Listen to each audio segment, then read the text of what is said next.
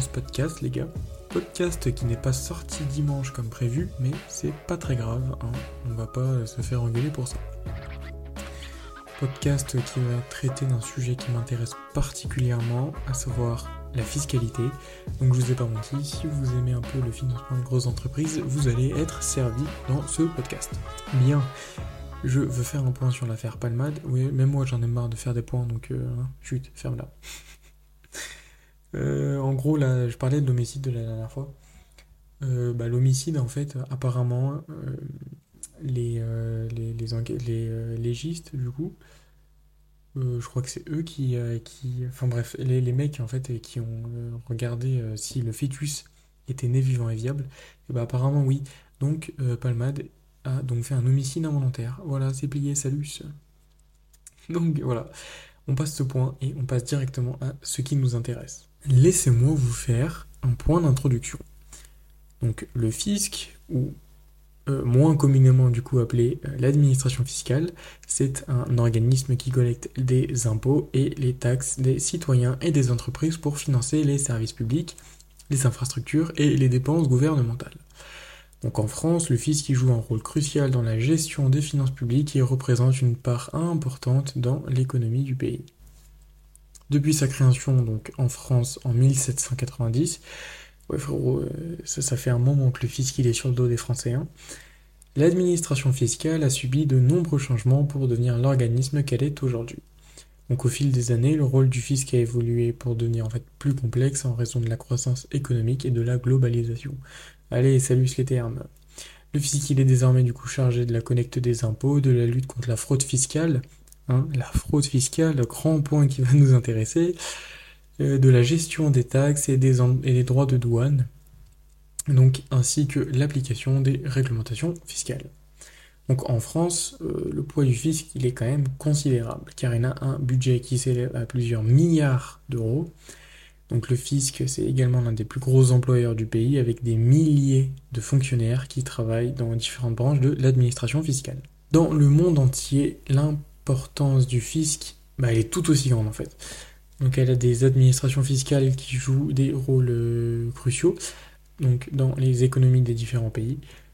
Les systèmes fiscaux varient d'un pays à l'autre, mais tous visent tous, et oui, salut le français, mais tous visent à collecter les fonds nécessaires pour financer les dépenses publiques. Donc en gros, bah, le fisc il occupe une place euh, de fou malade. voilà, je vais parler en d'autres termes et il vient de souffler dans le micro, c'est horrible. Donc euh, là, on a la collecte des impôts, les taxes, l'activité vitale pour assurer le fonctionnement des services publics, machin. Donc à savoir en fait que les impôts, euh, c'est venu, je crois, aux États-Unis, si je dis pas de conneries. Ou en tout cas, ça s'est démocratisé là-bas. Donc voilà pour cette partie. Bien, maintenant on va parler un peu des, bah, scandales qu'il y a eu euh, fiscal. Euh. donc on, va, on va grandement se réjouir, pas du tout. Hein. Mais bon, quand même, ces grandes entreprises ont donné beaucoup d'argent à la France. Donc je vais commencer avec McDonald's. C'est l'un des plus récents, enfin l'un des gros, une grosse somme, un gros redressement, un gros accord, machin, les plus récents. Donc ils ont donné un milliard à la France. C'était un accord. C'est même pas passé au tribunal, attention. En 2014, on a eu LuxLeaks, donc L-U-X-L-E-A-K-S. Donc en fait, c'est euh, euh, une sorte de groupe de journalistes qui a, qui a révélé pardon, euh, bah, tous les, petits accords qu'il y a eu entre les grosses entreprises que je vais citer et le Luxembourg. Donc on a eu PepsiCo, Ikea et Amazon. Bon, vous comprenez le poids que ces sociétés ont dans le monde entier. Donc c'est quand même pas mal beau. Et euh, du coup, ça fait que ils ont, euh, bah, ça leur a permis en fait de payer très très très très, très peu d'impôts dans le pays. Et vous connaissez tous, parce que si vous marchez dans la rue, vous avez déjà dû voir des Black L, donc luxembourgeoises. Et le Luxembourg est connu pour être un petit paradis fiscal, hein. une petite niche fiscale, on va dire on a l'affaire Panama Papers, comme ça se prononce.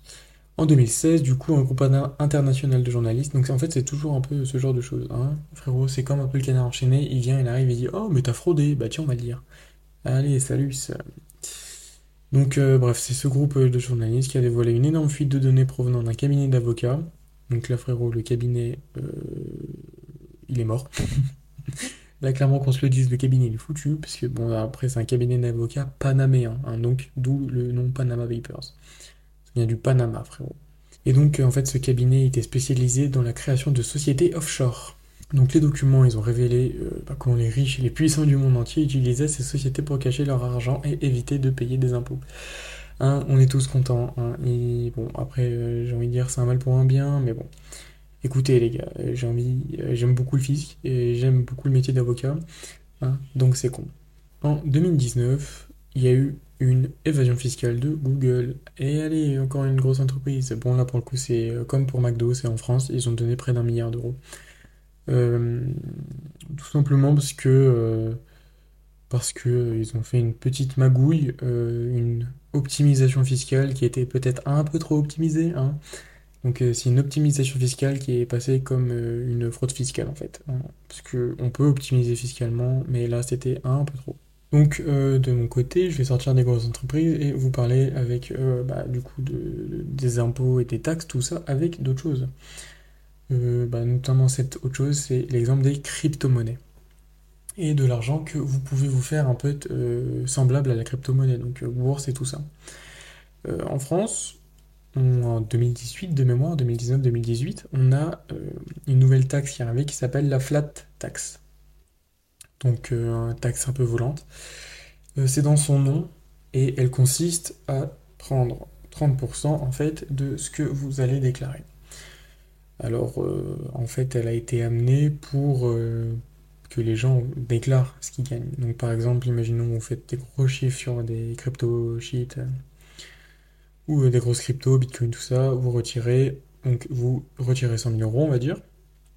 Hop, petit transfert, et il faut déclarer tout ça. Et donc la flat tax est faite pour ça. Sinon, par exemple, si vous, euh, pour les connaisseurs, si vous utilisez des cartes comme Binance, comme euh, crypto.com, un truc comme ça, je crois que c'est ça le site, le logo c'est un lion de toute façon, euh, bah, en fait, la flat tax s'applique directement quand vous payez par carte. Donc, euh, imaginons que vous payez, je sais pas, un truc à 10 balles. Bah, en fait, vous avez les 30% qui vont partir en plus, hein, euh, qui vont partir vers l'État et ils sont tous contents. Donc, voilà comment marche la flat tax en France. Il est grand temps de vous parler des schémas fiscaux. Donc, la dernière fois en plus, j'en parlais. Et euh, les schémas fiscaux, en fait, c'est vraiment euh, une œuvre d'art. C'est magnifique. Sincèrement, c'est magnifique à regarder. Hein. Bon, euh, normalement, vous n'êtes pas censé le voir puisque c'est censé être un peu secret quand même. Mais pour celles qui ont fuité, c'est assez impressionnant.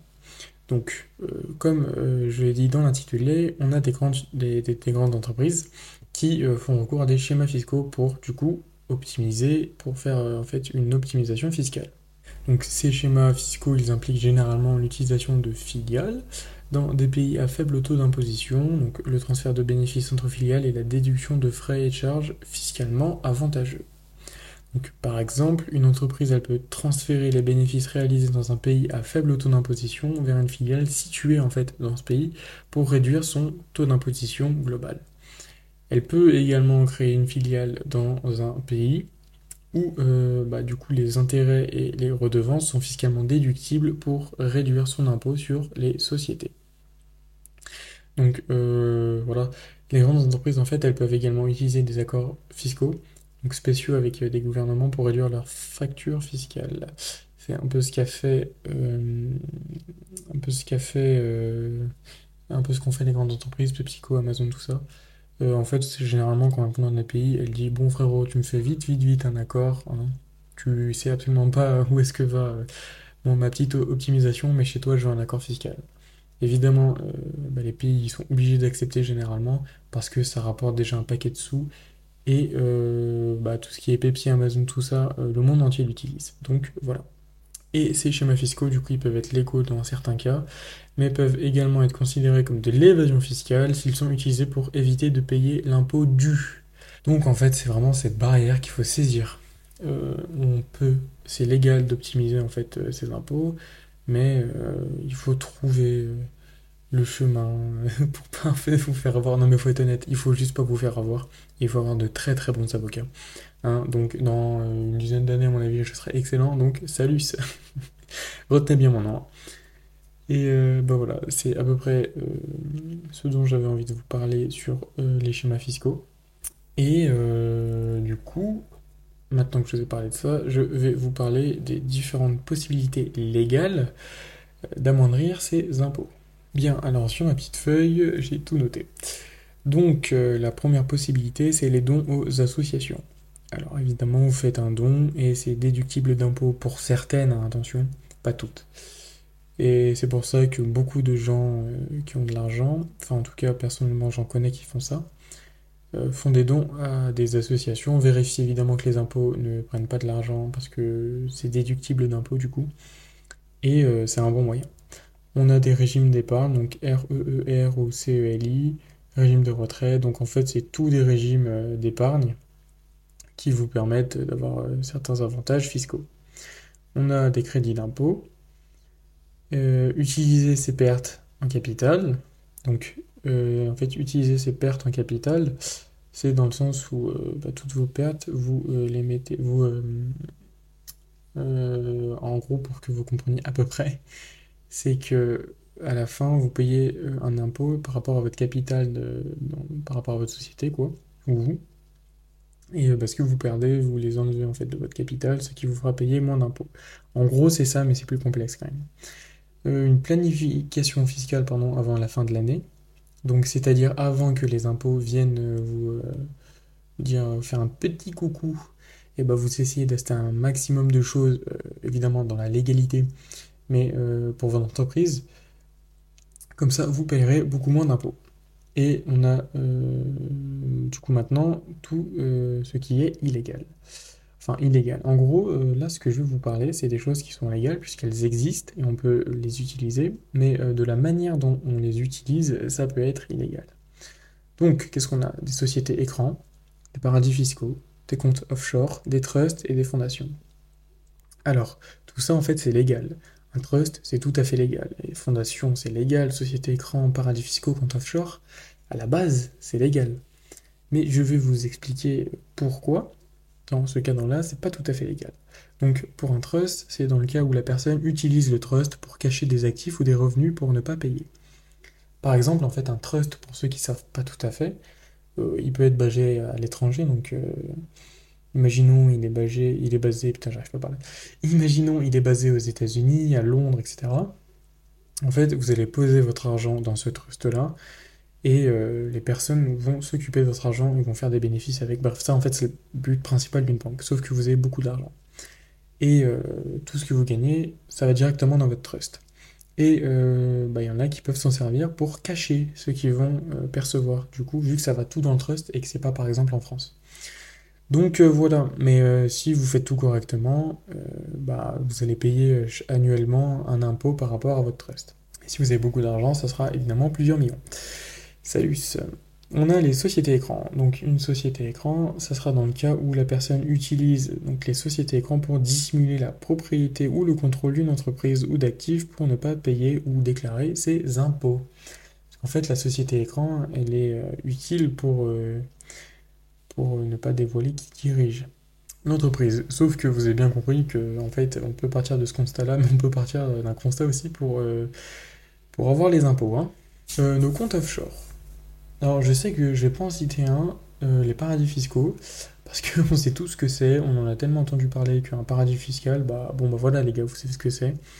Vous allez vous foutre dans un endroit, frérot, où allez tout foutre là-bas et oh bah tiens, je ne paierai pas d'impôts ici, parce que c'est trop cher et là-bas ça me coûte rien.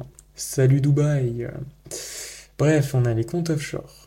Donc les comptes offshore, c'est dans le cas où on s'en sert pour dissimuler ses actifs, qui est un peu euh, dans le même cas euh, que dans le trust et dans les sociétés grandes. En fait, euh, ça revient toujours au même, c'est juste des façons différentes de le faire. Donc les fondations, donc dans le cas d'un blanchiment d'argent, évasion fiscale, corruption, etc. Donc euh, fondation, c'est les fondations. hein. C'est comme vous l'entendez, c'est bien ce que vous imaginez. Et oui, on peut s'en servir pour, euh, euh, bah, dissimuler, du coup, payer moins d'impôts. Mais euh, malheureusement pour vous, évidemment, je ne suis pas responsable de ce que vous ferez avec tous ces précieux conseils. Non, tous ces précieux dires. Mais oui, les fondations sont très très très contrôlées par rapport à ça, donc ça, sera beaucoup plus compliqué là-dessus. Ah, mais les autres, frérot, par contre, moi, ça me regarde plus. hein. Ça, ça te regarde que toi. C'est ton souci, mon ref.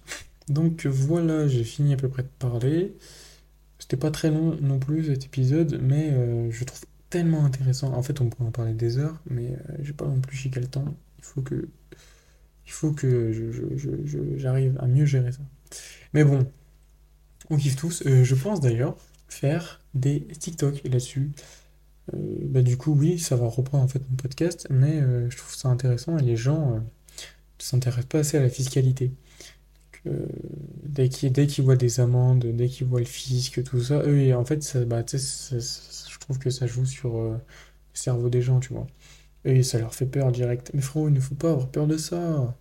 C'est c'est juste des chiffres. Alors oui, ça peut être beaucoup de chiffres, malheureusement.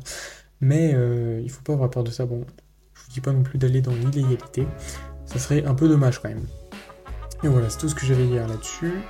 Allez voir mes TikTok, hein, écoutez, euh, ça sort. On va essayer d'aller sur euh, deux vidéos par semaine déjà, ça serait pas mal.